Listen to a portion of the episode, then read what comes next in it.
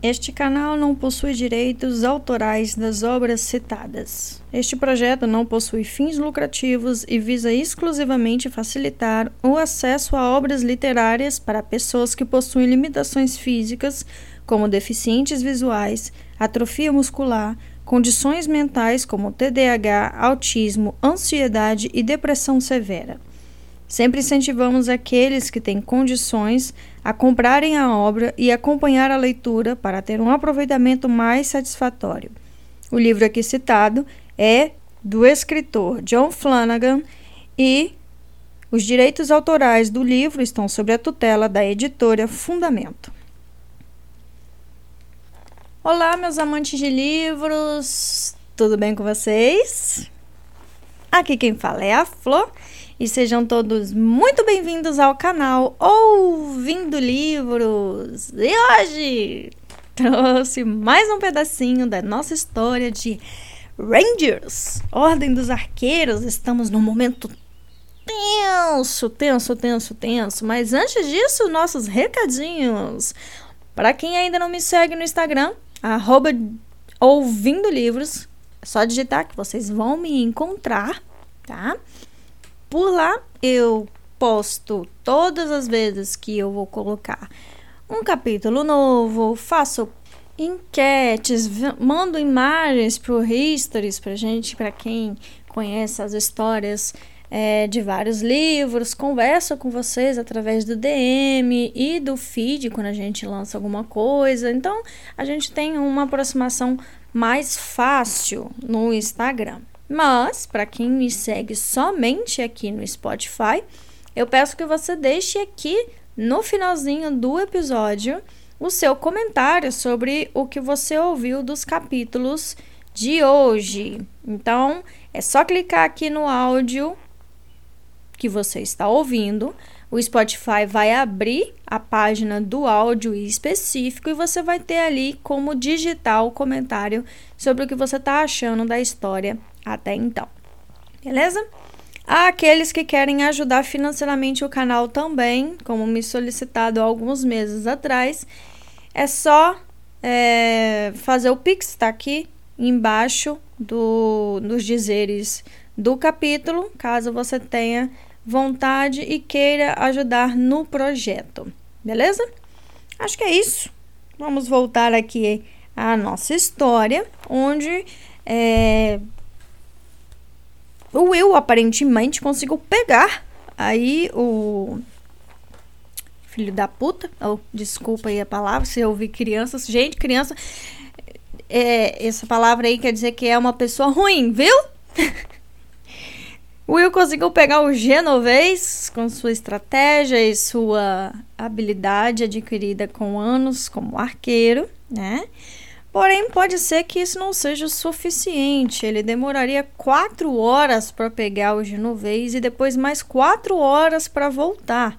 Malcolm foi bem específico em dizer que provavelmente isso é, não seria o suficiente, que Halt não teria esse tempo, né? E no último episódio, no último capítulo, nós vimos que realmente ele tinha certeza do que estava falando. Ele tinha ele estava certo. Halt começou a entrar nos estágios finais é, para nos estágios finais do veneno e teria ali com toda certeza a sua morte. Porém, nosso querido feiticeiro, mentira, nosso querido curandeiro, ele teve uma ideia, uma ideia inovadora para aquela época, né? Ele pensou que se ele desacelerasse ali as funções do corpo de Halt, provavelmente ele conseguiria desacelerar também a rapidez com que o veneno estava se espalhando. Né? Então ele teve a ideia de colocar Halt em coma. É, não foi bem a palavra coma que ele utilizou, mas deu-se a entender que foi isso. E só que ele não podia tomar essa decisão sozinho. Como qualquer médico hoje em dia, é, não se toma decisões sobre o corpo do paciente que pode afetar a vida dele. Nós precisam, eles precisam aí é, de uma autorização da família. A não ser quando entra aí no setor de urgência, que aí não tem jeito mais, né? mas quando é uma operação ou alguma situação onde você tem acesso à família, primeiro é perguntado a ele. Então ficou a cargo desta vez de hora se decidir se ele aplicava aquela solução que poderia matá-lo ou ele esperava o Will voltar. E agora a gente vai descobrir qual foi o resultado da, da decisão de Horace. Na verdade, a gente já sabe que Horace pediu, deixou fazer, mas agora a gente não sabe o que aconteceu com Halt. E vamos descobrir no capítulo 38, beleza? Então vamos lá. Espero que vocês curtam. Capítulo 38 A escuridão estava tomando conta da colina quando Abelard levantou a cabeça e relinchou longamente. Ora sim, Malcolm olharam surpresos para o pequeno cavalo. Normalmente, cavalos de arqueiros não faziam ruídos desnecessários, pois eram treinados para isso.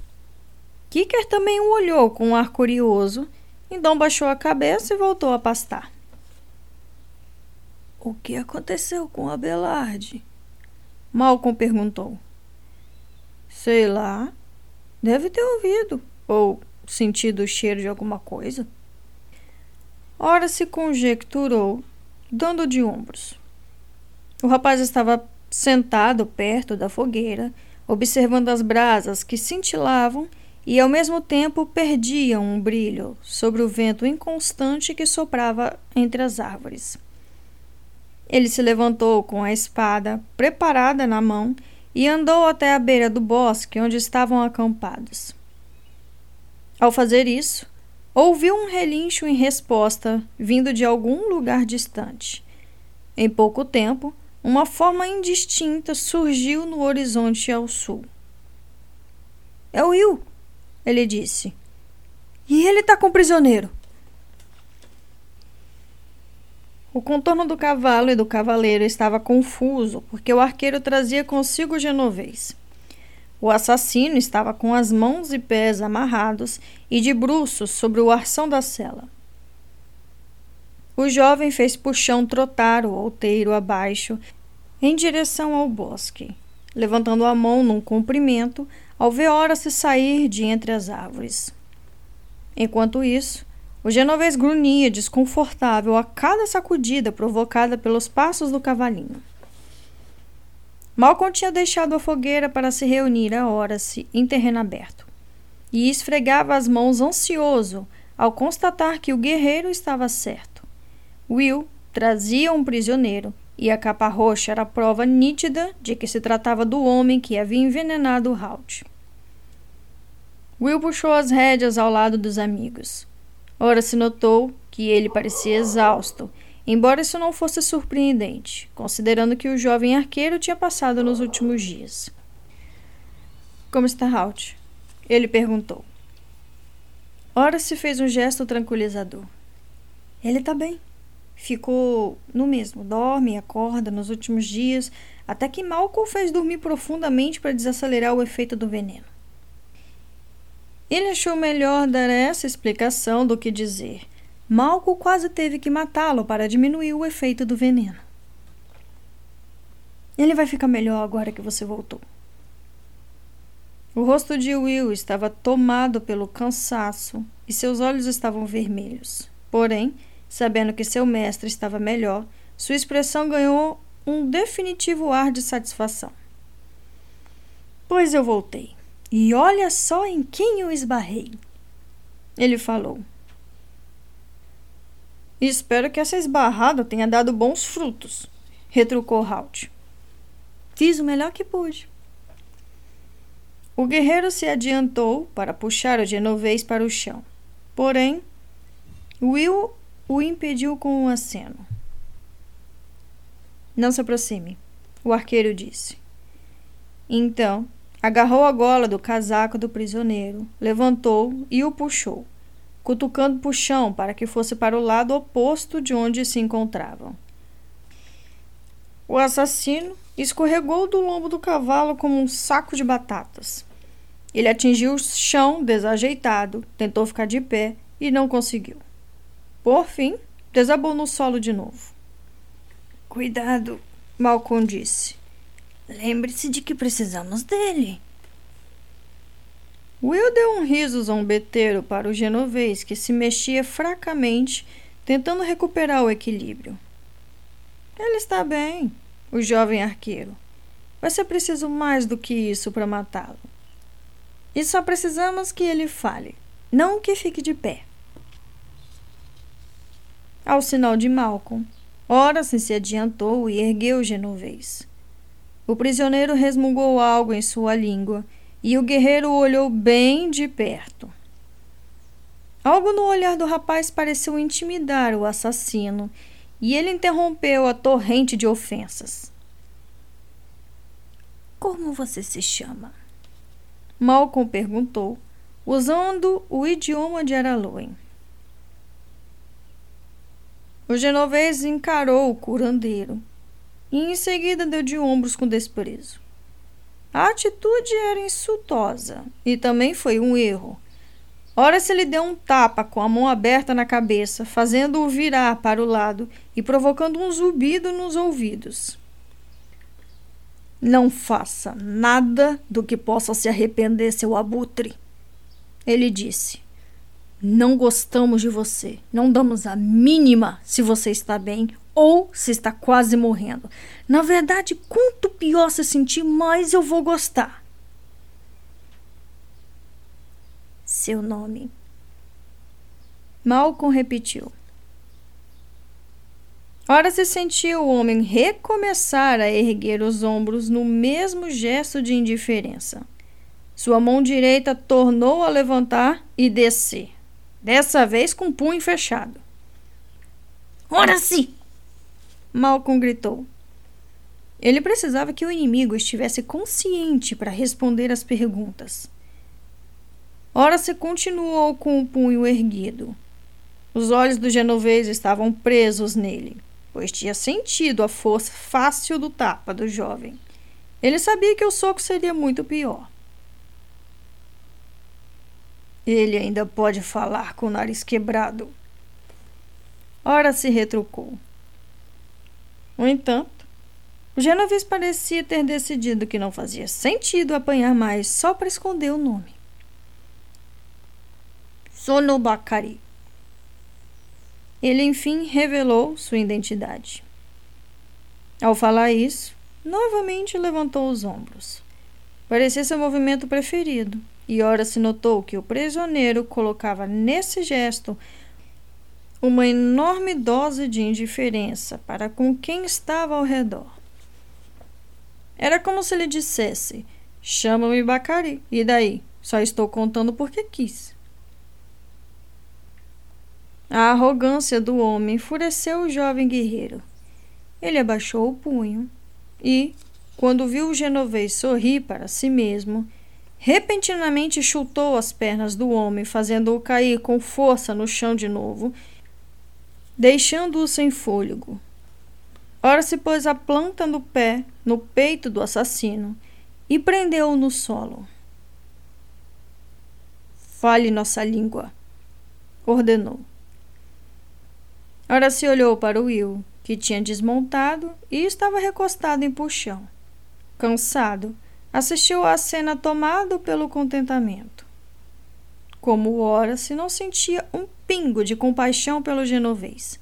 Além do mais, sabia que era importante que o homem entendesse que não seria poupado de nenhum sofrimento para que seus captores descobrissem as informações que desejavam.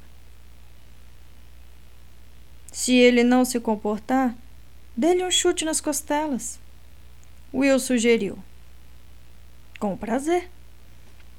Ora se concordou e se inclinou sobre o homem que já tinha recuperado o fôlego. Vamos tentar outra vez. Em nossa língua. Seu nome. Houve um momento de hesitação quando o homem furioso encontrou o olhar de Horace.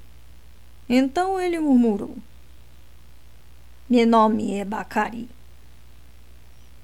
Ora se endireitou o corpo e olhou para Malcolm. Certo? Ele é todo seu. O curandeiro assentiu com um gesto de cabeça e apontou para a fogueira e a forma inconsciente a seu lado. Traga-o para cá, Horace, por favor. Ele pediu.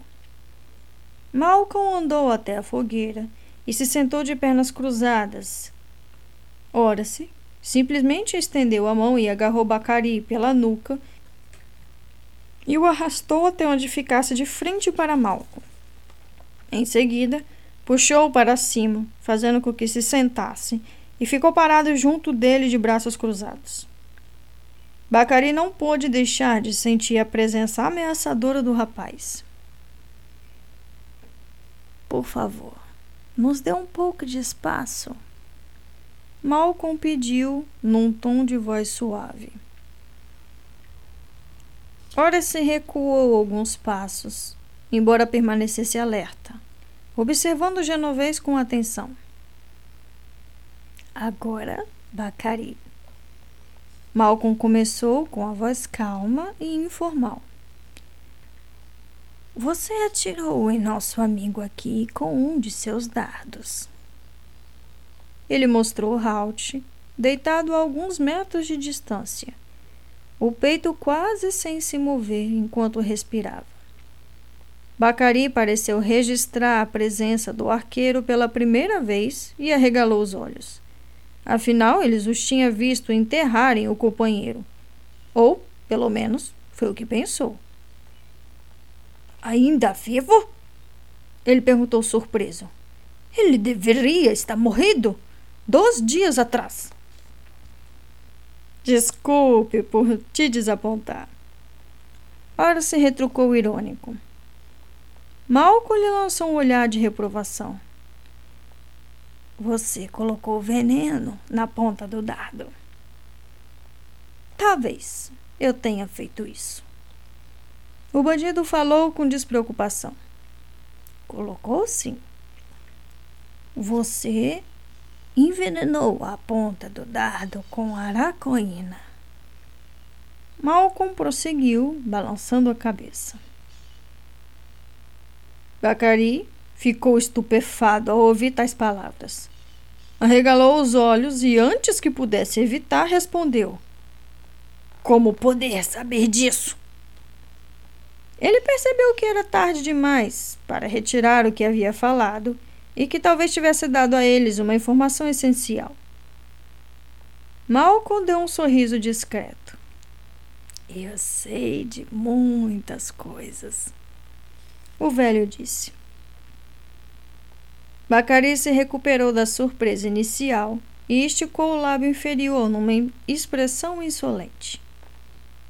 Então você conhecer o antídoto? O bandido falou novamente com o habitual descaso e indiferença. Por que não dê para ele? Malcolm se inclinou para frente para conseguir total contato visual. Sei que existem dois antídotos, ele falou. Novamente, Bacari teve um sobressalto involuntário de surpresa. E, apesar de recobrar depressa, Malco havia notado a reação. E sei que o antídoto errado vai matá-lo.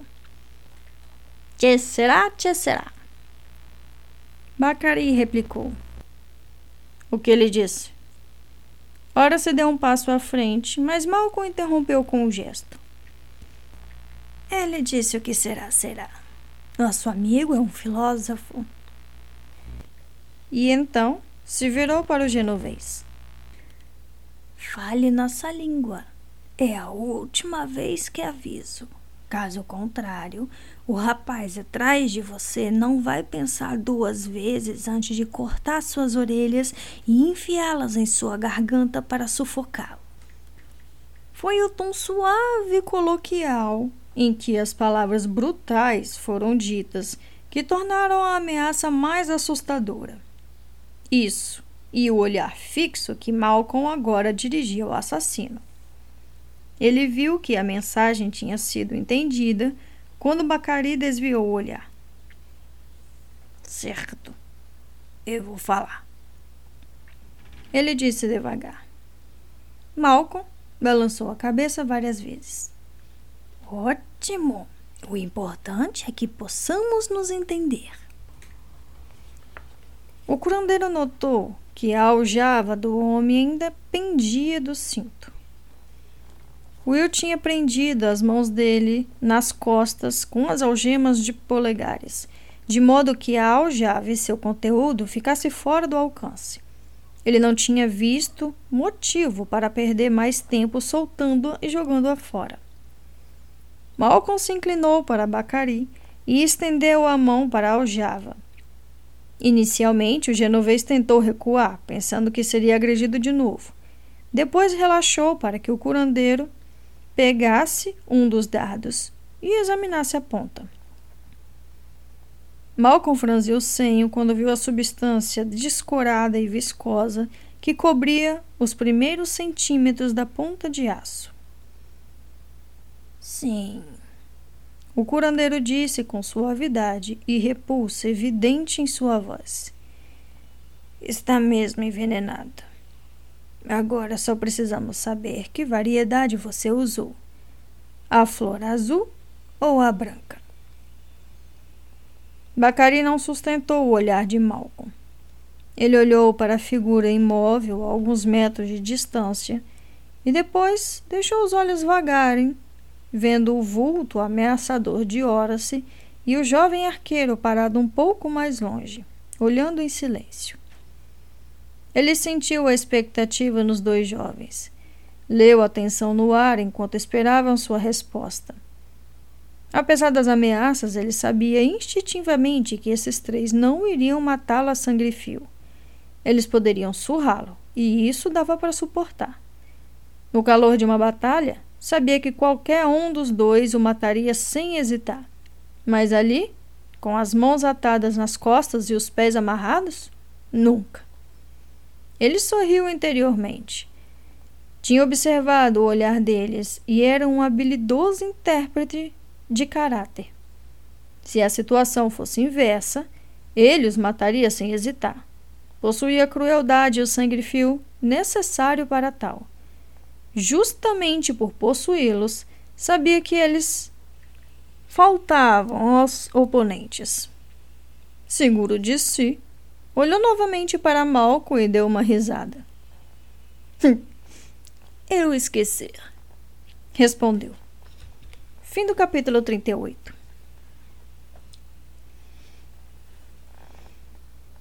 Capítulo 39 Bacari ouviu o repentino som de passos apressados e se virou tarde demais. O jovem arqueiro estava em cima dele antes que pudesse tentar se desviar. Ele sentiu mãos agarrarem a frente de sua jaqueta e o levantarem do chão. O rosto jovem estava colado ao dele, cinzento de fadiga, mas com os olhos vermelhos. Will encontrou renovada energia na súbita onda de fúria que sentiu pelo assassino provocador. Malcolm começou a se levantar para impedi-lo, mas ele também se moveu tarde demais. Você esqueceu? Você esqueceu! A voz de Will se transformou em um grito enquanto sacudia o genovês como um rato. Ele o empurrou para longe com violência, com as mãos e pés firmemente amarrados, Bacari cambaleou, tropeçou e caiu, gemendo de dor ao aterrissar desajeitadamente de lado. Foi agarrado outra vez e obrigado a ficar de pé de novo. É melhor se lembrar! Will gritou, empurrando. Desta vez, Bacari caiu perto do fogo e o lado esquerdo do seu corpo ficou sobre as brasas da borda. Ele gritou de dor ao sentir as brasas incandescentes atravessarem a manga do casaco e começarem a lhe queimar a pele. Will! Era o curandeiro, tentando intervir. Porém, Will o ignorou. Ele agarrou o genovês pelos pés e o puxou para longe do fogo. Ao pegar os pés dele, o genovês tentou chutá-lo, mas o Will evitou a tentativa, desengonçada com facilidade. Ele o chutou também. a ponta da bota atingindo Bacari na coxa, provocando outro gemido de dor. Pare, Will! Malco gritou. Ele podia ver que a situação estava se agravando. Will, física e emocionalmente exausto, não estava raciocinando com clareza. Ele estava prestes a cometer um erro terrível. Ao mesmo tempo que falou, o curandeiro viu a mão do arqueiro cair sobre o cabo da faca de caça. Com a mão esquerda, Will puxou para cima novamente o assassino que se debatia, segurando-o de modo que seus rostos ficassem apenas a alguns centímetros um do outro. Naquele instante, Bacari também reconheceu a fúria cega e se deu conta de que tinha exagerado na pressão. O jovem de capa cinzenta era capaz de matá-lo. Sim, ele tinha cometido um grave erro de avaliação. Seu desdém tinha empurrado o arqueiro para esse estado de fúria assassina. Entretanto, compreendeu que sua única esperança de sobrevivência residia em não contar o que queriam saber enquanto guardasse aquela informação para a cura do amigo deles, não poderiam matá-lo. O bandido sentiu a ponta da faca de caça no pescoço, o rosto muito perto dele. Estava contorcido de aflição e raiva. Comece a lembrar: brancas ou azuis? Qual delas? Diga. Diga! Bacari viu uma enorme mão descendo até o ombro do arqueiro. Delicada, mas firmemente. Ora se puxou Will da beira da loucura assassina que o tinha dominado. Will, vai com calma. Existe um jeito melhor.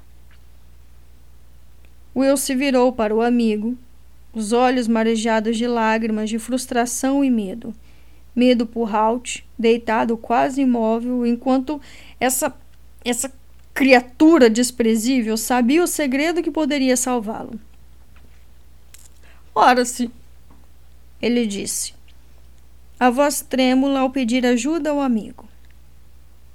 Will tinha tentado de tudo e não tinha obtido nenhum resultado. Fatigado, tinha encontrado forças para seguir o homem hora após hora. Lutou com ele, derrotou e capturou, e o trouxe para o acampamento. E Bacari zombava deles e se recusava a dizer que veneno tinha sido usado. Era demais. Will não conseguia pensar em mais nada para fazer, nenhum outro caminho para explorar. Mas, ora se conseguia. Ele encontrou o olhar desesperado do amigo e fez um gesto de cabeça tranquilizador. Em seguida, suavemente, tirou as mãos de Will da jaqueta do genovês. Calado, o rapaz observou e recuou. Então, ora se sorriu para Bacari. Ele o virou e se esticou para segurá-lo pelos punhos com as duas mãos. Com um puxão rápido no pulso direito, fez um rasgo de uns 15 centímetros, expondo a pele da parte interna do braço do bandido e as veias que corriam ali. Bacari, as mãos ainda presas às costas, virou-se desesperadamente para ver o que ora se estava fazendo. Tinha o rosto retorcido de preocupação. Ora se não estava furioso, nem discutindo com ele. O rapaz estava calmo e controlado. Sua atitude preocupou o genovês mais do que os gritos de Will. Ora se estendeu a mão para a aljava ainda presa no cinto de Bacari. Restavam quatro ou cinco dardos ali. Ele tirou um e inspecionou a ponta. A substância viscosa que Malcolm tinha mostrado antes também estava na afiada ponta de ferro desse dardo. Ora se segurou o dardo diante dos olhos do genovês, para que visse o veneno e para que não houvesse nenhum engano. Naquele instante, Bacari compreendeu o que ora se tinha em mente. Ele começou a lutar desesperadamente, tentando soltar suas amarras, mas as algemas para polegares o prendiam com firmeza e a mão forte de Horace em seu braço direito era como uma garra de ferro. O jovem guerreiro encostou a ponta afiada do dardo na parte interna do braço do genovês e então a apertou de encontro à carne, penetrando-a profundamente até que o sangue quente espirrasse dos ferimentos e escorresse em suas mãos. Bacari gritou de dor e medo quando ora se enterrou o ferro afiado em sua carne, abrindo um corte longo e profundo. Bacari sentiu o sangue pulsando para fora em um fluxo contínuo. Ora se tinha encontrado a veia com o dardo. Isso significava que o veneno iria penetrar na corrente sanguínea e no organismo do genovês muito mais depressa do que tinha ocorrido com o arranhão superficial do braço de Halt. Não, não, não, não! O assassino gritou, tentando se libertar. Mas ele sabia que era tarde demais. O veneno estava dentro dele começava a se espalhar e ele sabia o que esperava. Muitas vezes havia visto suas vítimas morrerem. O homem parou de lutar, seus joelhos se dobraram, mas ora se o segurou com firmeza, mantendo-o de pé. O jovem guerreiro jogou o dardo para longe e olhou para os amigos, vendo o choque em seus rostos quando compreenderam o que ele tinha feito. Então, viu o rosto de Will mudar para uma expressão mais tranquila. Quanto a Malcolm, a situação era outra. Ele era um curandeiro, dedicado a salvar vidas, e a atitude de Horace contrariava todos os seus princípios. Ele nunca poderia colocar uma vida em perigo intencionalmente, da forma como Horace tinha feito. Malcolm? Horace perguntou. Quanto mais a vítima se mexer e se agitar, mais depressa o veneno vai se espalhar em seu corpo, não é assim? Sem palavras, Malcolm concordou com um gesto de cabeça. Ótimo! Ora se tornou. Ele soltou o braço de Bacari e arrancou a manga rasgada. Então, com gestos rápidos, amarrou-a com firmeza em volta do ferimento ensanguentado do braço do genovês. Não posso deixar você sangrar até a morte antes que o veneno mate, ele disse. O rapaz terminou de amarrar a atadura provisória e soltou o genovês. Bacari, horrorizado pelo que tinha lhe acontecido, caiu de joelhos devagar de cabeça baixa. Ele olhou para Malcolm, viu sua única possível fonte de sobrevivência e pediu ajuda ao curandeiro. Por favor, eu implorar. Não deixa ele fazer isso. Malcolm deu de ombros infeliz. O problema não estava em suas mãos. Ora se se abaixou com agilidade e removeu as algemas dos tornozelos que prendiam o assassino genovês. Bacari sentiu a mão forte embaixo dos braços outra vez quando foi posto de pé. E você está em pé, meu caro amigo assassino? Não podemos deixar você sentado por aí o dia inteiro. Vamos dar um passeio. Vamos correr. Vamos fazer esse veneno se espalhar por todo o seu corpo. O jovem começou a empurrá-lo, obrigando-o a trotar desajeitado arrastando os pés. Eles atravessaram o pequeno bosque, deixando a proteção das árvores. Ora-se apontou para o outeiro do sul. O que você acha de irmos ali? Admirar a vista de lá? Ele perguntou. Não parece ótimo? Então, vamos lá. Com Horace segurando o prisioneiro firmemente pelos cotovelos, eles começaram a trotar a colina acima. O guerreiro acelerou o passo e começou a correr. Bacari escorregou e caiu meia dúzia de vezes, mas a cada vez Horace o levantava com rudeza e o fazia correr de novo. Will e Malcolm podiam ouvir os encorajamentos sarcásticos enquanto incitava o genovês a esforços cada vez maiores. Vamos, meu velho corredor genovês. Bora subir. De pé, traficante de veneno. Mexa-se. Temos que manter o veneno se espalhando. Aos poucos, a voz desapareceu à medida que os dois homens corriam desajeitadamente pela subida, cada um meio que arrastando o outro. Malcolm encarou Will e o jovem arqueiro viu desaprovação no olhar do curandeiro. Não pode fazê-lo parar? Malcolm indagou. Talvez eu pudesse. Mas por que eu faria isso? Will perguntou com um olhar frio. O outro balançou a cabeça e se virou. Will foi até ele, tocou seu ombro, virando o curandeiro para que o fitasse novamente. Malcolm, acho que entendo. Sei que para você é difícil tolerar, mas tinha que ser feito. O homenzinho sacudiu a cabeça descontente. Isso vai contra tudo o que eu sempre fiz e em que acreditei, Will. A ideia de infectar um corpo saudável de propósito, de pôr veneno em. Isso não está certo. Talvez, Will admitiu. Mas é a única chance de Halt.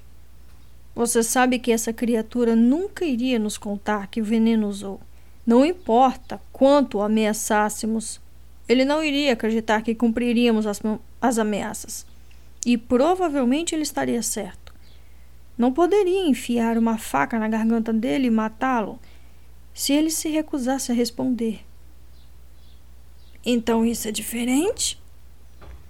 Malco perguntou e Will assentiu. Claro que sim. Desse jeito, a escolha está nas mãos dele. Se nos disser que veneno usou, você pode combatê-lo. Você mesmo disse que o antídoto faz efeito quase imediatamente. Dessa forma, não vamos matá-lo. Estamos aqui para salvá-lo. Se ele morrer, terá sido por vontade própria. Malcolm abaixou os olhos. Um longo silêncio se fez entre eles. É, você tem razão. O velho disse por fim. Não gosto do método, mas vejo que há uma diferença. E é necessário. Os dois ouviram o som de passos fortes descendo a colina. Ora se surgiu, conduzindo um bacari pálido e cansado para o interior da clareira entre as árvores. Havia uma inconfundível e sombria satisfação no rosto do guerreiro. Adivinha só? Ele disse: Nosso amigo aqui recuperou a memória. O veneno era derivado da aracoína branca. Bacari balbuciou a informação para Malcolm com os olhos arregalados de medo. Malcolm assentiu e correu para pegar o estojo de medicamentos. Ele mexeu em seu interior e apanhou meia dúzia de pequenos frascos de líquidos e pacotinhos de pó. Apressadamente começou a medir e misturar, e em cinco minutos tinha preparado um ralo líquido amarelo. Ele pegou o recipiente com o líquido e se dirigiu para onde Howard se encontrava.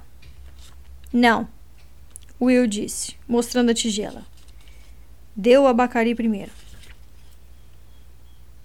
No início, Malco ficou surpreso com a ordem. Porém, logo entendeu a lógica. Ainda havia a possibilidade de que o genovês tivesse mentido sobre o veneno. Se ele visse que estava para receber o antídoto errado, e que poderia matá-lo, teria que confessar. Mas o matador olhou depressa para Will ao ouvir o que disse e se aproximou, tentando se virar de modo que o braço ferido, ainda amarrado às costas, ficasse mais perto do curandeiro. Sim, sim, exclamou ele. Dê para mim, agora! O fato de ter instilado o veneno na veia fez com que ele agisse muito mais depressa no genovês do que em Halt. Bacaria podia sentir o calor no braço ferido, a dor abrasadora do veneno. Também podia senti-lo subir pelo braço. Sua pulsação começava a se acelerar. Outro efeito colateral. E sabia que isso faria com que a substância se espalhasse no organismo ainda mais depressa. Malco olhou para ele, depois para Will e concordou. Por hora, Halt estava a salvo e levaria apenas alguns minutos para ministrar o antídoto em Bacari. Ele fez um gesto na direção do braço do ferido.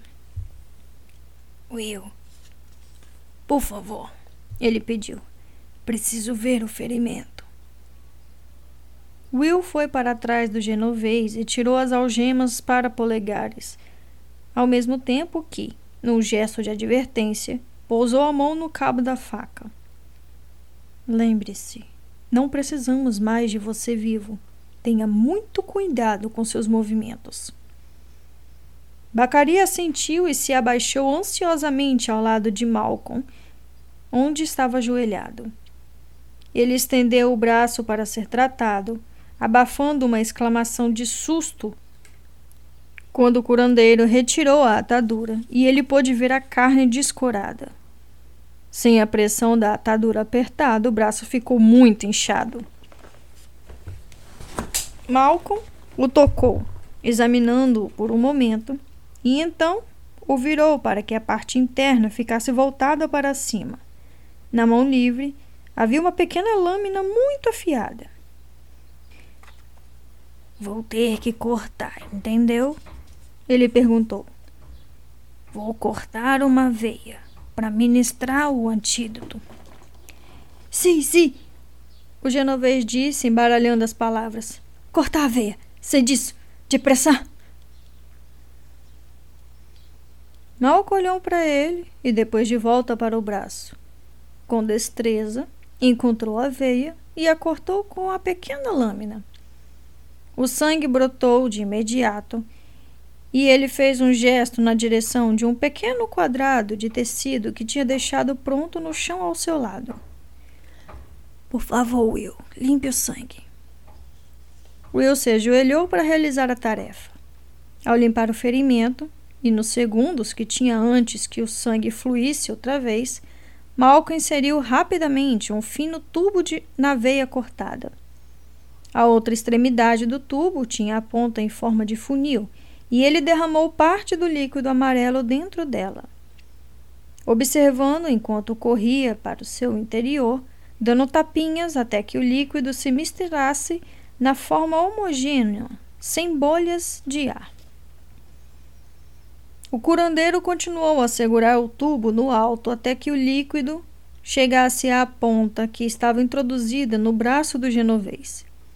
Em seguida, inclinando-se para a frente, pôs os lábios na abertura do funil e soprou de leve, forçando o antídoto a entrar na veia, de onde o fluxo sanguíneo iria distribuí-lo pelo corpo do homem. Com precisão, Malco colocou um curativo de pano sobre a pequena incisão que tinha feito no braço do genovês e prendeu-o com firmeza no lugar com uma bandagem. Bacari curvou os ombros aliviados e olhou para o curandeiro. Curvando a cabeça várias vezes, agradecido. Obrigada, obrigada, diz ele. Macon sacudiu a cabeça com desprezo. Não faço isso por você. Faço porque não posso assistir a outro ser humano morrer. Ele olhou para Will. Se quiser, pode amarrar de novo esse animal. Eu faço isso. Ora se se ofereceu, aproximando-se e pegando as algemas para polegares onde Will as tinha deixado cair. Ajude Malcolm com Halt. Malcolm não precisava de ajuda, mas viu o olhar ansioso de Will e sabia que o jovem arqueiro se sentiria melhor se estivesse fazendo algo para apressar a recuperação do seu mestre.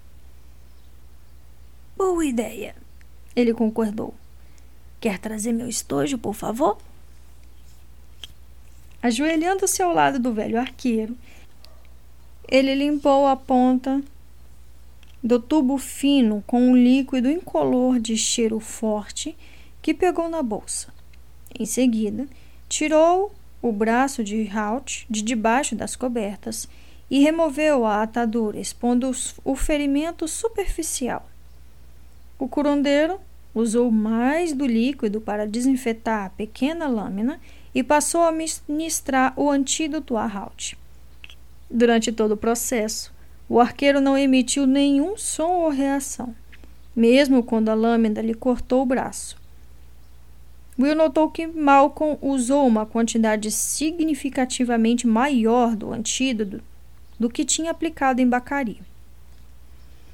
O veneno está nele há tempo demais. Ele se justificou, notando a curiosidade do jovem. Vai precisar de mais antídoto. Malcolm Terminou, colocou uma nova atadura no braço ferido. Ele olhou para Will, viu a ansiedade nos olhos do rapaz e sorriu tranquilizador. Ele vai ficar bem daqui a algumas horas, o velho garantiu. Tudo que tenho que fazer agora é dar algo para fazê-lo acordar. Quanto mais depressa o sistema funcionar, mais cedo o antídoto vai fazer efeito. O curandeiro preparou outro líquido e derramou um pouquinho entre os lábios de Halt. O arqueiro o engoliu involuntariamente e Malcolm fez um gesto de aprovação. Ele limpou o instrumento e se levantou, gemendo um pouco pelo esforço. Estou ficando velho demais para essas travessuras ao ar livre. O curandeiro falou. Preciso de um acampamento, com algumas poltronas em volta do fogo. O rapaz não se mexeu. Manteve-se ajoelhado ao lado de Halt, inclinado para a frente, os olhos fixos no rosto do arqueiro mais velho, procurando qualquer sinal de recuperação. Malcolm lhe tocou o ombro com delicadeza. Vamos, Will. Ele chamou. Vai demorar algumas horas até ele melhorar. Por enquanto, você precisa de comida e de descanso. Não quero que Halt acorde só para encontrá-lo desse jeito. Com relutância, Will se levantou e acompanhou Malcolm. Agora que o curandeiro tinha mencionado o fato, ele se deu conta de que estava esfomeado e morto de cansaço. Sabia que era um sensato descansar e recuperar, sempre que surgisse uma oportunidade. Mas ele se lembrou de que havia mais uma tarefa a ser realizada. Malcolm, ele disse, e o pequeno curandeiro se virou, as sobrancelhas erguidas interrogativamente. Antes que pudesse dizer alguma coisa, Will continuou. Obrigada. Muito obrigada mesmo. Malcolm sorriu e fez um gesto com a mão, ignorando o agradecimento. Isso é o que eu faço. Ele respondeu. Fim do capítulo 39. Capítulo 40 Bacari agiu pouco antes do amanhecer. Ele sabia que essa era a hora em que o ânimo das pessoas estava mais relaxado, quando as sentinelas ficavam sonolentas e descuidadas. O primeiro tom de cinza no céu a leste o primeiro sinal de luz antes do raiar do dia, indicando o iminente final das horas da escuridão. Daria uma falsa sensação de descontração e segurança. Quando a luz viesse, as horas de perigo teriam passado. Era assim que a mente das pessoas funcionava, inclusive a de guerreiros treinados como o rapaz alto de ombros largos que estava de guarda. O assassino tinha escutado atentamente quando Malcolm e Horace tinham discutido os arranjos de segurança para a noite. Vamos nos revezar em turnos, Horace tinha dito. Will está exausto e precisa de uma boa noite de sono para recuperar as forças. O curandeiro concordou de imediato. Will tinha estado sob tremendo estresse físico e emocional e precisava dormir sem ser acordado no meio da noite. Mesmo fatigado, tinha se recusado a ir dormir antes de ver sinais de que Halt estava se recuperando. A respiração do velho arqueiro tinha ficado profunda e regular, e a cor acinzentada da última vez. O braço, quando Malcolm o examinou, tinha quase voltado ao normal. Não havia inchaço ou descoloração de aspecto assustador que antes cercava a escoriação. O ferimento também estava quase cicatrizado. Bacari estava deitado, aparentemente adormecido, observando tudo com os olhos semicerrados enquanto a noite passava. Ele podia sentir a própria força retornando à medida que o antídoto combatia o veneno de seu corpo. Nas horas obscuras da manhã, Malcolm acordou Horace para assumir o último turno. Bacari esperou uma hora enquanto o guerreiro se encontrava agachado, um pouco afastado da fogueira. De tempos em tempos, o escutava reprimindo um bocejo. Horace também estava exaurido. Os últimos dias não tinham sido extremamente calmos para ele e o rapaz tinha dormido muito pouco. Agora, em seu segundo turno de vigia naquela noite, o sono começava a se manifestar. Ele mudou de posição, respirou fundo, piscou rapidamente, clareando a vista, forçando os olhos a ficarem abertos. Dez minutos depois, seus ombros estavam arqueados e as pálpebras começavam a se fechar. Ele se levantou e caminhou pelo acampamento durante alguns minutos, depois voltou a se sentar. Por fim, inevitavelmente, cochilou. Não estava profundamente adormecido e qualquer pequeno ruído iria acordá-lo no mesmo instante. Mas Bacari não fez nenhum barulho. Depois que Malcolm havia dado o antídoto ao genovês, Will tinha voltado a colocar as algemas para os polegares e tornozelos do bandido, devagar e com cuidado. Bacari estendeu as mãos presas às costas para baixo até tocar o calcanhar da bota direita. Ele girou o calcanhar e se ouviu um leve estalo quando uma pequena lâmina afiada saltou do esconderijo que havia ali. Delicadamente, ele começou a serrar a tira de couro entre as duas algemas com a lâmina. Ela era curta e a tira de couro escapou várias vezes. Em um momento rangeu os dentes quando se cortou por acidente. Mas depois de alguns segundos de trabalho silencioso e contínuo, a tira se partiu e suas mãos ficaram livres. O bandido esperou vários minutos antes do próximo avanço, certificando-se de que não tinha feito nenhum ruído ou movimento para alertar Horace. Mas o jovem de ombros largos permaneceu imóvel, a cabeça caída para a frente e os ombros se erguendo no ritmo da respiração. Bacari pôs as mãos na frente do corpo e puxou os joelhos baixo do queixo, procurando alcançar as algemas que prendiam seus tornozelos. Tateou no escuro até encontrar o nó que a soltaria e o virou. No mesmo instante, a pressão nos tornozelos diminuiu quando as duas presilhas se alargaram. Ele deslizou as duas assas iguais sobre os pés e também tirou as algemas cortadas dos pulsos. Estava livre. Mas ele ainda esperou, deixando que a circulação voltasse aos membros, mentalmente ensaiando a próxima sequência de movimentos. Mataria Horace primeiro. Meios para fazer isso não lhe faltavam. Na sequência, pegaria a adaga do guerreiro. O genovês não tinha habilidade com espada. E aleijaria os dois cavalos menores. ele montaria o cavalo grande e fugiria. Mais tarde, no momento apropriado, voltaria para acabar com os outros dois. Ou não. O assassino era pragmático. Gostaria de se vingar de Will e Malcolm, mas, se, para isso, se colocasse em desvantagem ou em perigo, privar-se-ia do prazer. Afinal, era um profissional e não faria diferença matá-los por uma pequena vingança. Por outro lado, se Tennyson estivesse disposto a oferecer alguma espécie de bônus. Enquanto revirava esses pensamentos na mente, ele se preparava para atacar Horace. Sua capa estava presa no pescoço por um cordão de puxar. Com cuidado, desfez o nó de uma das extremidades e tirou da barra costurada de onde passava. Na verdade, o cordão era uma corda fina com uns 50 centímetros de comprimento. Ele se enrolou várias vezes em cada mão, deixando uma grande alça entre elas.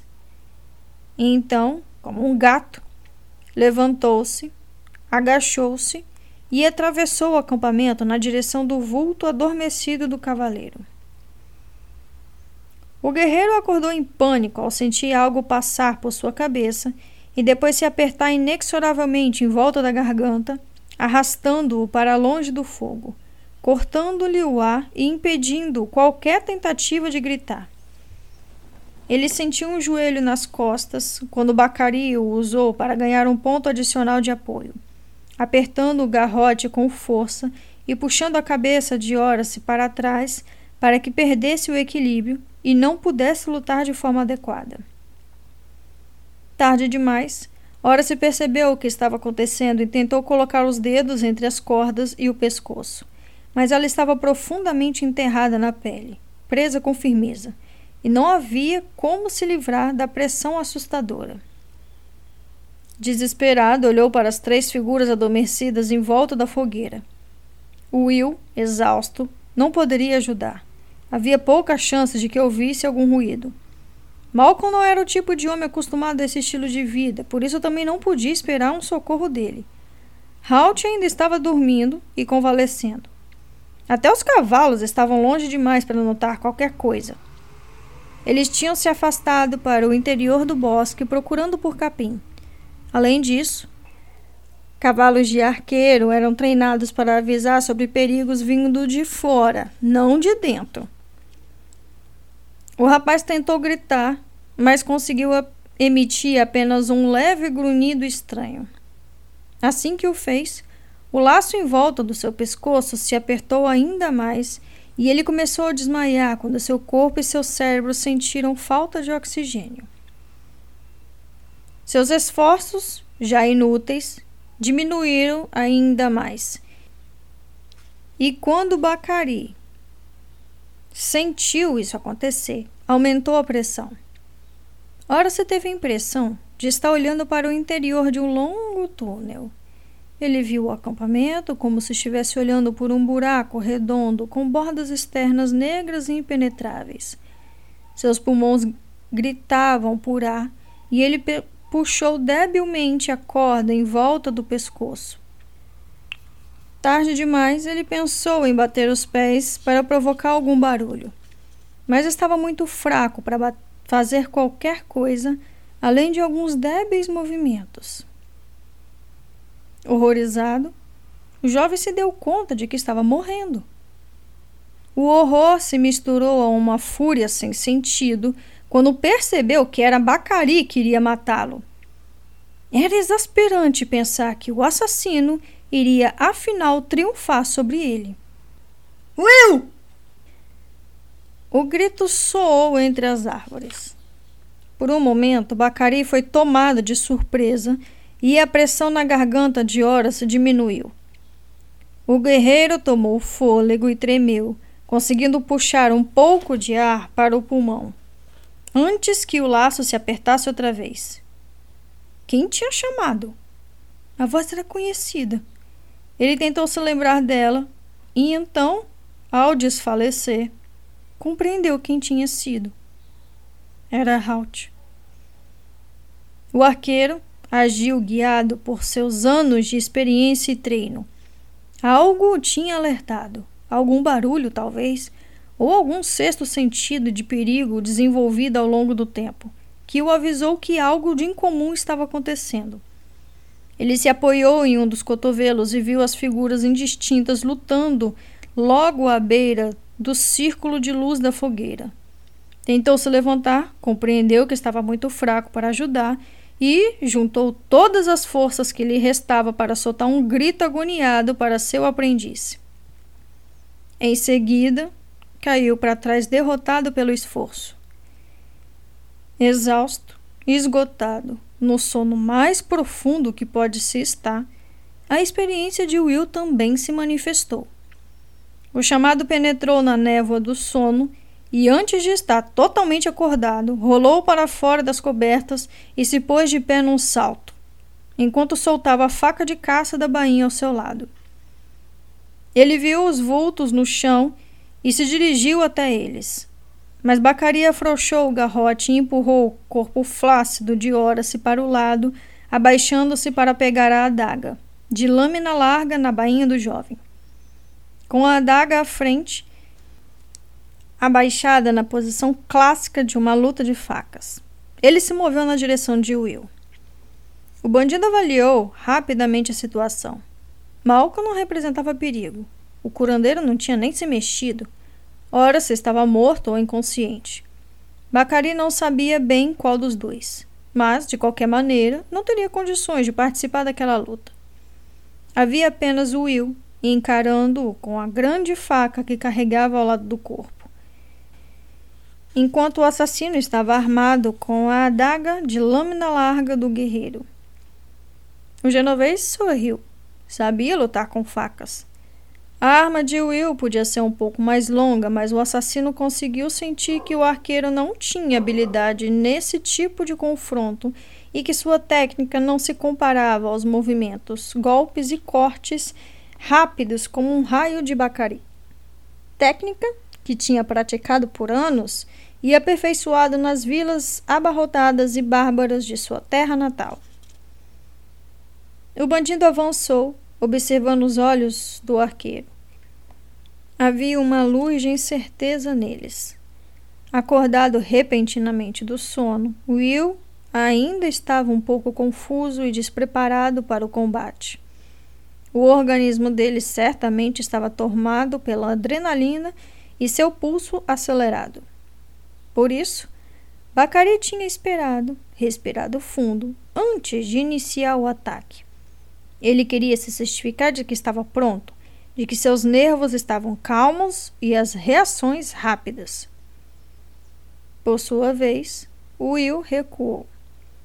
Ele viu a confiança nos olhos de Bacari e se deu conta de que estava enfrentando um especialista. O assassino tinha treinado e praticado com adagas durante anos, assim como eu tinha treinado com o arco. Ele conhecia suas habilidades para esse tipo de luta. O pensamento não foi concluído, pois de repente o genovês deslizou para a frente com surpreendente velocidade.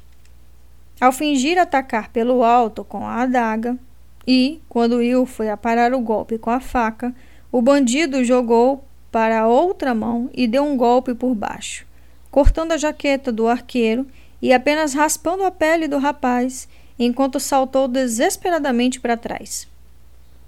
Will sentiu o sangue quente escorrer pelas costelas. Sua reação e rapidez o tinha salvado, por um milímetro. Mas a troca de mão quase o pegou. Bacari era incrivelmente rápido. Era como tentar se desviar de uma cobra com a faca uma cobra que podia mudar de direção em segundos. Will poderia tirar a faca, mas tinha visto a velocidade do genovês e sabia que provavelmente ele poderia evitá-la. Bacari deslizou para frente outra vez, dando golpes de faca com a mão esquerda, e novamente Will foi obrigado a saltar para trás a fim de evitá-lo. O movimento deu a Bacari tempo para jogar a faca na mão direita e atacar de novo golpeando para a frente primeiro, depois realizando uma série de cortes e golpes atordoantes por baixo e por cima, rápidos como um raio e perfeitamente controlados. de modo a nunca ficar exposto a um contragolpe de Will. O jovem arqueiro se lembrou da última vez que tinha enfrentado aquele homem, no pasto, sabendo que não podia se dar ao luxo de matá-lo. Então, ao recordar do fato, uma estranha determinação o dominou. Bacari estava diante dele, apoiando-se nos calcanhares, posicionado e pronto para atacar outra vez. Ele começou uma estonteante sucessão de movimentos, trocando a faca de uma mão para a outra, jogando-a e pegando-a, como um malabarista obrigando a atenção de Will a mudar constantemente da direita para a esquerda, distraindo-o do momento em que o ataque final iria acontecer. Will passou a faca de caça para a mão esquerda.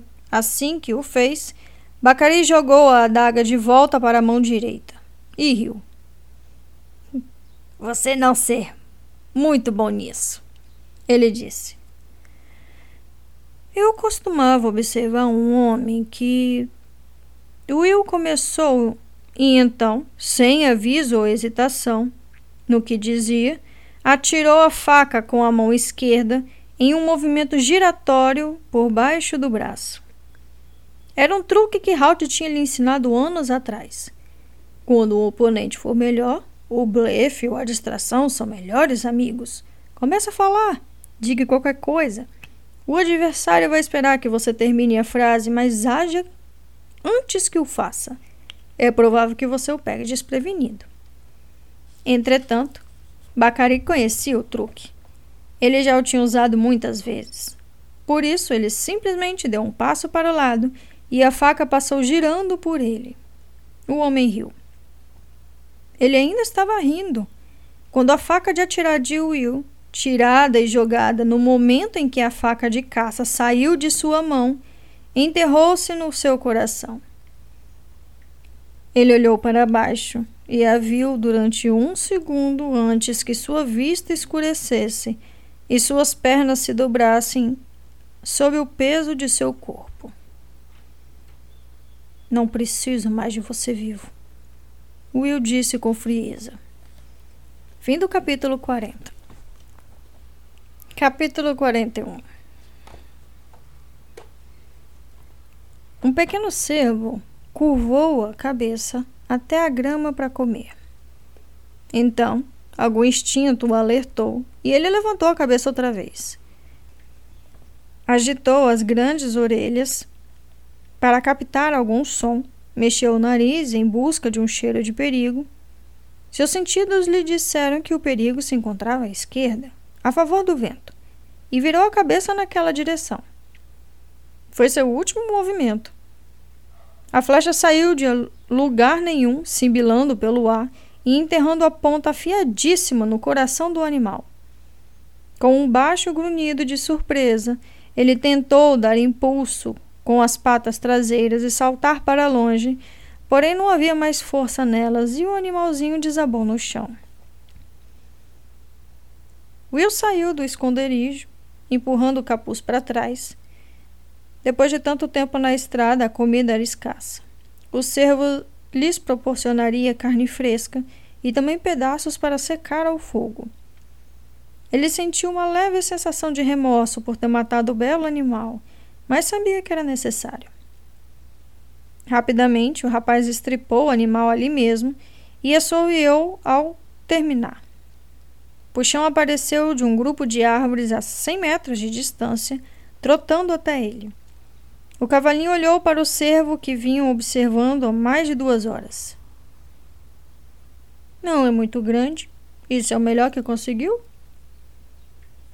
Não faz sentido matar mais carne do que precisamos. Will retrucou.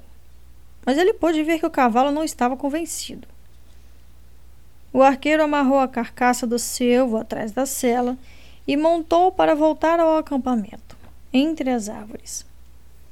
Dois dias haviam se passado desde o confronto final com Bacari. Nesse período, a rapidez da recuperação de Halt o surpreendeu. Naturalmente, o arqueiro mais velho ainda estava fraco, resultado dos efeitos colaterais das energias tiradas do seu organismo pelo veneno e do fato de que durante vários dias tinha comido pouco além de algumas colheradas de caldo de carne. Entretanto, a febre, a confusão mental, o inchaço mórbido e a descoloração do braço haviam desaparecido. Ele tinha voltado a seu velho Halt outra vez, impaciente para voltar à estrada. Malcolm não aprovou esse desejo. Você precisa descansar. Repouso total durante pelo menos quatro dias. Do contrário, é provável que tenha uma recaída. Ele disse em um tom firme que não permitia argumento. Will sabia que Halt teria argumentado em qualquer outra situação, independentemente do tom de voz do curandeiro. Contudo, seu mestre parecia estar se submetendo à opinião de Malcolm pelo menos por enquanto. Havia outro problema que vinha incomodando Will. Ele sentia. Ele sentiu que deveria acompanhar Malcolm de volta a Grimsdale. O trabalho do curandeiro estava terminado e ele sabia que o velho tinha outras responsabilidades na floresta escura que chamava de lá. A estrada para Mansidal era precária. Passava por um território inóspito e, potencialmente, perigoso. Por isso, Will sentia a obrigação de deixar Malcolm em casa em segurança. Afinal, o franzino curandeiro não sabia lidar com armas e sua experiência em campo era praticamente nula. O problema é que acompanhá-lo iria retardar ainda mais a perseguição a Tennyson. Foi Malcolm que resolveu o problema quando Will tocou hesitantemente no assunto com ele. Eu irei com vocês, ele disse simplesmente. Essa possibilidade não tinha ocorrido a Will. Surpreso, ele refletiu um pouco e logo notou que a ideia apresentava vários problemas. É, mas Malcolm, vai ser a perigoso. Oh, meu Deus! Ele disse em voz alta e num tom exasperado. Eu estou com tanto medo. Talvez eu devesse me esconder embaixo do meu avental e começar a chorar. Will fez um gesto tranquilizador, compreendendo que sua observação certamente tinha sido tomada por um insulto. Não foi isso que eu quis dizer. O rapaz começou e Malcolm se agarrou às suas palavras. Ah, então você quer dizer que não vai ser perigoso. Então não há problema se eu for com vocês. Certo? Não. Isto é. Isso, isso, não tô questionando a sua coragem. Que bom ouvir isso. Malcolm retrucou com frieza. Então, o que exatamente você está questionando? Escute, é só. Will fez uma pausa ciente de que deveria escolher as palavras com cuidado. Ele não conhecia esse lado sarcástico da personalidade de Malcolm e não queria deixá-lo zangado de novo. Malcolm fez um gesto para que continuasse.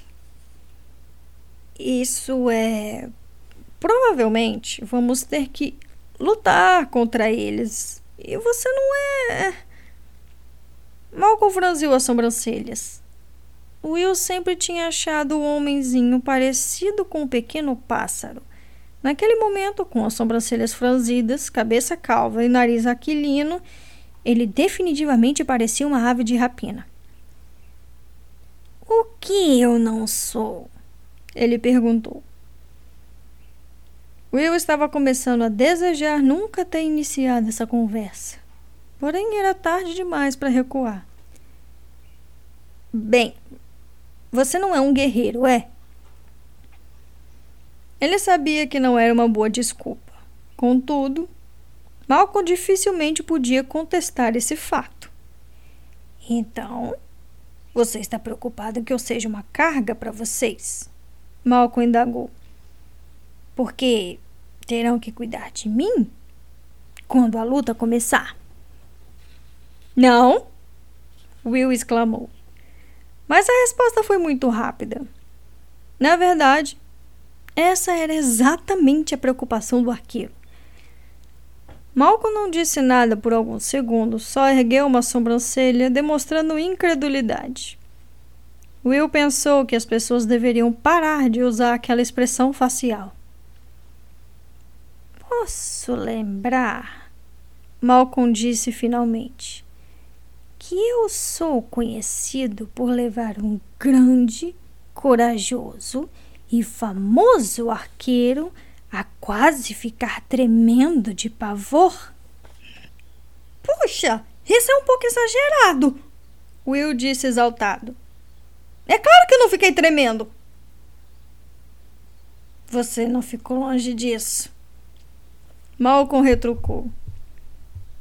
A mente de Will voltou para a noite na floresta Grimsdale, quando vozes falaram para ele na escuridão ameaçando e advertindo, e quando uma figura gigantesca de repente se elevou sobre ele na névoa, ele teve que admitir que o curandeiro tinha razão. O susto tinha sido grande. Olha, Will. Malcolm continuou com um tom mais conciliador. Não sou um guerreiro. Isso é verdade. Mas sobrevivi em um mundo hostil por muitos anos tenho meus métodos. E a outra questão. Halt. O homem notou que conseguiu a atenção de Will. O jovem arqueiro ergueu a cabeça com um ar preocupado, como se repentinamente temesse que Malcolm estivesse escondendo algo sobre a saúde de Halt. Halt? O que tem ele? Ele está bem? Ele está bem, não está? Malcolm ergueu a mão a fim de diminuir a preocupação do rapaz. Ele está ótimo. Ele está indo muito bem, mas ainda está fraco. E, pelo que conheço dele, vai querer sair atrás de Tennyson muito antes do que deveria, certo? Will hesitou. Ele não queria ser desleal com Halt, mas sentiu que Malcolm tinha razão. Sim, provavelmente. Ele admitiu. Pois Malcolm balançou a cabeça várias vezes. Ele é meu paciente. Tenho responsabilidades com ele. Não vou partir deixá-lo desfazer meu bom trabalho. Preciso ir com você para ficar de olho nele. Will refletiu sobre o que o curandeiro disse por alguns minutos. Quanto mais pensava no assunto, mais sentido as palavras dele faziam Finalmente, o jovem concordou. Tudo bem, ele disse. Vou ficar feliz em tê-lo conosco. Ele disse sorrindo. Prometo que vou cuidar de mim mesmo, eu. O velho respondeu, devolvendo o sorriso. E quem sabe, talvez eu até o surpreenda e me torne útil. Nos últimos dias, quando não estava cuidando de Halt, Malcolm tinha se afastado do acampamento e feito uma pequena fogueira. Ele se ocupou misturando e cozinhando poções, secando-as ao sol e sobre predas quentes a fim de obter um pó acastanhado. Enquanto trabalhava, um cheiro acre se soltava das substâncias químicas. Sempre que Will perguntava o que estava fazendo, o homenzinho sorria enigmaticamente. Só me tornando útil. Isso é tudo. Ele respondia. De tempos em tempos, os outros se assustavam com o barulho de pequenas explosões vindo da fogueira onde Malcolm trabalhava. Na primeira vez em que isso aconteceu, eles correram para ver se o curandeiro estava bem e ele acenou alegremente para que fossem embora. Não há nada com que se preocupar, Malcolm tinha dito. Só estou trabalhando com um novo composto, baseado em um pó de iodo. Ele é um pouco volátil e tenho que conseguir a mistura exata. Por fim, eles se acostumaram a essas interrupções durante o dia e as explosões se tornaram menos frequentes à medida que Malcolm, aparentemente, aprimorou a fórmula. Voltando ao acampamento, Will ouviu um som mais conhecido e franziu o senho de leve. Era o som áspero e grande de um arco longo sendo usado. E não um longo arco qualquer. Ele acompanhou o som, desviando-se ligeiramente da trilha para o bosque onde tinha montado acampamento. Novamente ouviu o som, seguido por um baque sólido segundo depois. Havia uma leve depressão no solo cercada por amieiros, e o som parecia vir daquela direção. Will cavalgou até lá e, ao subir a pequena lareira, viu Halt. O arqueiro estava com o grande arco longo na mão. Enquanto Will o observava, ele colocou uma flecha, puxou e atirou quase imediatamente, sem mirar. Will seguiu o trajeto da flecha no ar e ouviu abater num pequeno tronco de pinheiro na vertical, a cerca de 80 metros de distância. Havia três outras flechas se projetando na madeira macia, agrupadas tão próximas que poderiam ser agarradas por uma mão. Você está baixando a mão que segura o arco quando atira. Ele disse, embora não fosse verdade. Seu mentor olhou em volta, finalmente o viu e respondeu com energia. Acho que você está se sentindo muito importante só porque fiquei uns dias fora. Ele voltou ao treino, disparou outras três flechas num piscar de olhos, todas atingindo a mesma pequena seção do tronco do pinheiro. Nada mal. Will foi obrigado a elogiar. Nada mal. Halt repetiu, erguendo uma das sobrancelhas. Duvido que você atire tão bem. Ele mostrou o cervo pendurado na cela de puxão. Andou caçando? Precisamos de carne, Will disse concordando. Não vai tirar muito desse aí. Halt retrucou zombeteiro. Não conseguiu achar nada maior? Parece um esquilo gigante. Will franziu a testa e olhou para a carcaça atrás dele. É suficientemente grande, ele afirmou. Por que matar um animal maior? Halt pensou no argumento, apoiado no arco, e balançou a cabeça várias vezes. Você não viu um animal maior? Ele então perguntou. Não, não vi, o jovem admitiu. Mas aqui tem bastante carne para quatro pessoas. Três pessoas e ora-se. Alt replicou sorrindo. Will franziu os lábios pensativos. Halt definitivamente tinha tocado em um ponto importante. É, não pensei nisso. E claro, Puxão escolheu esse momento para balançar a cabeça e sacudir a crina, como se repreendesse, dizendo: Eu não falei. O rapaz resolveu mudar de assunto e mostrou o tronco de pinho com um gesto de cabeça, as flechas fazendo-o parecer um porco-espinho. Algum motivo para todo esse treino? O rapaz perguntou.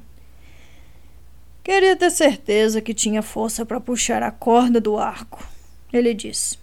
Pelo jeito eu tenho. O arco de Halt era um dos mais pesados que Will conhecia. Anos de prática tinham fortalecido o braço e os músculos das costas do velho arqueiro, a ponto de ele poder atirar com aparente facilidade. No entanto, Will havia visto homens fortes que, sem dominar a técnica correta e ter desenvolvimento muscular necessário, eram incapazes de puxar a corda até a metade. Vendo a velocidade e precisão com que Halt tinha mandado as flechas para o tronco, Wilson deu conta de que ele tinha razão. Ele estava praticamente restabelecido. Então estamos indo embora. O jovem perguntou. Amanhã, assim que clarear. Halt informou. É hora de ver o que Tennyson pretende. Malcolm acha que você precisa de mais uns dois dias de descanso. Will falou. O olhar de Halt ficou sério. Ele e Malcolm tinham conversado sobre o assunto. Na verdade, esse era o motivo pelo qual o arqueiro fora se testar. Ele estava preocupado com a possibilidade de que o curandeiro tivesse razão. Malcolm não sabe de tudo. Ele disse apenas: E você sabe? Will perguntou rindo. Mas é claro. Halt respondeu sem perder tempo. Esse é um fato amplamente conhecido. Fim do capítulo 41. E também o fim desse áudio. Socorro, minha garganta foi pro céu! Uma hora e 25 diretos. Que na verdade, para ser gravado, durou pelo menos umas duas horas e meia. Ai, a minha voz, a minha garganta tá horrorosa agora. Eu não conseguiria ler mais meia página com essa voz. Ainda mais modulando a voz, é péssimo. Enfim. Ai, que delícia! Agora sim, o coração de todos estão aliviados. Halt não corre mais perigo de morrer pelo veneno do genovês, né? Descobrimos que Horace foi sensato ao concordar com Malcolm. Will conseguiu trazer o genovês, que se recusou a falar, obviamente se recusou a falar sobre o antídoto, né? A gente já esperava sobre isso, mas ora você teve como sempre, gente, todo livro ora você tem um insight desse, né? É incrível. Nosso guerreiro é maravilhosamente inteligente quando ele quer. Ele teve aquele insight maravilhoso e resolveu a questão em 10 minutos. Pera aí, que eu vou resolver isso aqui. Me dá aqui. E resolveu. Fez nosso Genovese se cagar nas botas. E quase que ele morre também, né? Que vacilo, hein, Horace? Meu Deus, dormiu na vigília e Bacari conseguiu pegar ele. Quase que ele morreu. Quase. É...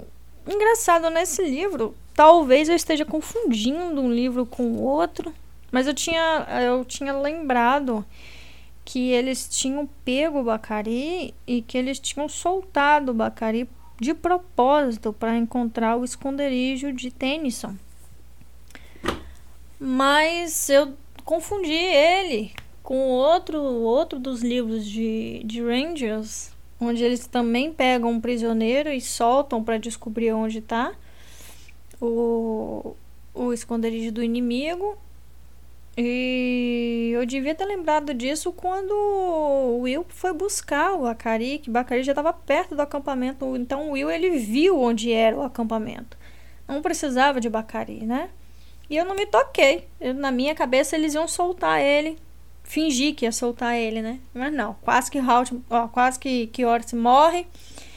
Halt, graças a Deus, se recuperou, acordou o Will e o Will fez o que tinha que fazer e fez o que sabe melhor né? Temos ali também um momentozinho de recuperação de Halt, onde eles passaram os uns dois dias ali descansando e o velho rabugento arqueiro já querendo ir atrás do do Tennyson e finalizar a missão que foi parada aí por quase uma semana ou mais por causa do veneno, né? É isso, gente. Eu quis ler até mais ou menos esse ponto, porque a partir daqui já é a finalização do livro, já estamos caminhando para o final dessa história, que demorou demais, né, a gente ler. Para mim, ler, né? Esse livro já era para ter terminado. Mas enfim, faço o que eu posso. É... Estamos no final aí dessa caminhada. E eu espero que vocês agora estejam com o coração quentinho de Halt Sim, ele está de volta e sobreviveu. Agora é pegar o tênis, né? Muito bem, tenho muito mais o que falar não. Espero que vocês continuem por aqui, que continuem a curtir o canal, aos livros. Vou tentar continuar fazendo leituras breves, mais sequência, com, com sequência, como eu prometi da última vez. E acredito que isso vai fazer com que eu é, consiga trazer mais leituras para vocês, tá bom? E é isso. Quem não me segue no Instagram, arroba ouvindo livros, você vão me encontrar. Quem quer contribuir financeiramente para o canal, é, para o projeto, né? Na verdade, o, a chave Pix está aqui embaixo, fica à disposição. E aqui quem fala é a Flor. Sejam todos muito bem-vindos ao canal Ouvindo Livros. Um beijo, até a próxima e tchau!